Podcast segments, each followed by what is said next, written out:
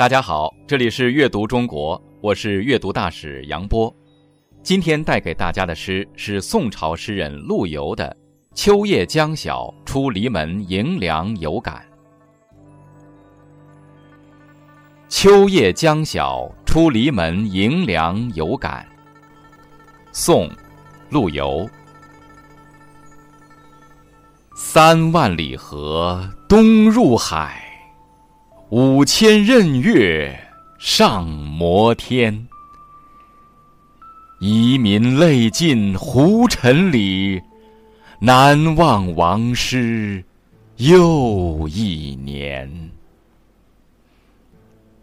三万里长的黄河向东奔腾不息地流入大海，五千仞高的巍峨的华山耸入云霄，直达青天。中原的人民在胡人的压迫下，眼泪都已流尽。他们期待着中原军来北伐，盼了一年又一年。陆游，生于一一二五年，逝于一二一零年，享年八十五岁，在古代著名的诗人中，算是相当长寿之人了。他是浙江绍兴人，南宋文学家、史学家、爱国诗人。陆游出生于两宋之交，成长在偏安的南宋。民族的矛盾、国家的不幸、家庭的流离，给他幼小的心灵带来了不可磨灭的印记。陆游自幼聪慧过人，先后师从毛德昭、韩有功、陆彦元等人。十二岁即能为诗作文，他的诗词文都有很高成就。他的诗语言平易小畅，章法整饬谨严，既有李白的雄奇奔放，又有杜甫的沉郁悲凉，诗里饱含着爱国的热情，对后世影响深远。陆游也写历史书。他的《南唐书》具有很高的史料价值。这首爱国主义诗篇写于宋光宗绍熙三年（一一九二年）的秋天。当时陆游在山阴，也就是现在的浙江省绍兴市。作此诗时，中原地区已经沦陷入金国人之手有六十多年了。陆游也被免掉了官职，回到故乡。在山阴乡下，他向往着中原地区的大好河山，也惦念着中原地区的人民，盼望宋朝能够尽快收复中原，实现统一。此时已是初秋，南方的暑热依旧很厉害，天气闷热，陆游心里头也感到很闷热。他无法安睡，就在拂晓将要来临之际，他披衣下床，步出篱门，出门迎凉，心中感慨万千，写下一组诗。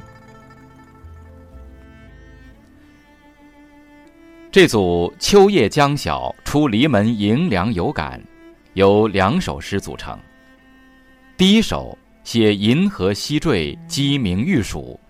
渲染出一种苍茫静寂的气氛，表现了有心杀敌无力回天的感慨。第二首写大好河山陷于敌手，以“望”字为眼，表现了诗人希望、失望而终不绝望的千回百转的心情。诗境雄伟、严肃、苍凉、悲愤。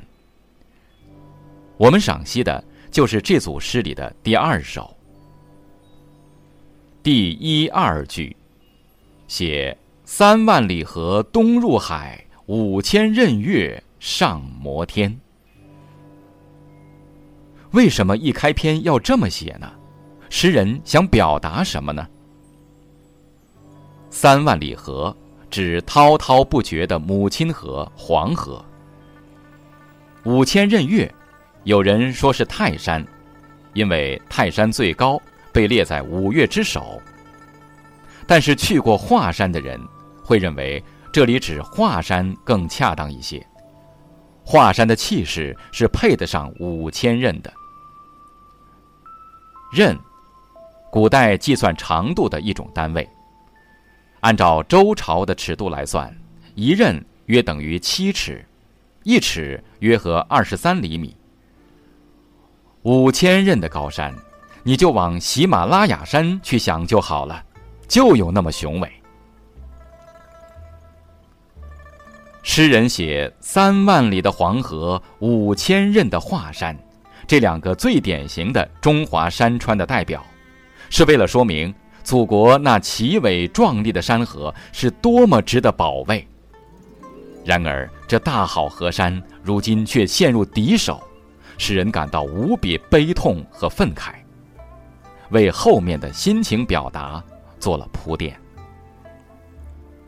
如果你很难体会陆游的爱国之情，你可以这么换位想一下：你有一个最喜欢的玩具，它非常可爱好玩，可是却被别人抢走了。你想不想把这玩具抢回来呢？当然想了。现在金人就抢占了北宋的河山，身为官员的职责就是管理和保卫国家，结果自己却无能为力。眼看着山河沦落，陆游自然是心焦如焚了。第三四句：“遗民泪尽胡尘里，南望王师又一年。”遗民，遗失的遗，不是移动的移。移民是指在金占领区生活的汉族人民。他们不认同金人的统治制度，只认同南宋王朝的统治，所以被称为移民。泪尽，眼泪流干了，形容十分悲惨痛苦。胡尘，指金人的统治，也指胡人骑兵的铁蹄践踏扬起的尘土和金朝的暴政。胡。中国古代对北方和西方少数民族的泛称，带有贬低的意思。你是不是立即联想到“胡作非为”“胡说八道”这些贬义的成语都带个“胡”字呢？南望，是指远眺南方。王师指宋朝的军队。整句话的意思就很明确了。可怜的被金人统治的臣民，在金人的铁蹄下，眼巴巴地向南眺望，期待南宋的军队能够打回来，收复失地，解放他们。这两句诗写得非常心酸。人的命运就像微尘一样，任人拂落；人的眼泪流了六十多年，那种苦盼到泪尽血枯的心情淋漓尽致。这样的表述体现了中原广大人民受到的压迫是如此沉重，他们经历了痛苦折磨的时间已经很久，可是期望恢复故国的信念越来越坚定。然而，他们的盼望却年年落空。这种从失望到绝望的痛苦是怎样的一种折磨呀！难怪陆游深夜无法安睡，要披衣起床，走出篱门去化解心头的郁热。诗里写的是南宋遗民的盼望和失落，其实表露的是诗人自己心头的痛苦。他看到朝廷的君臣早已经没有了收复的打算，他们醉生梦死，只顾自己的吃喝游玩。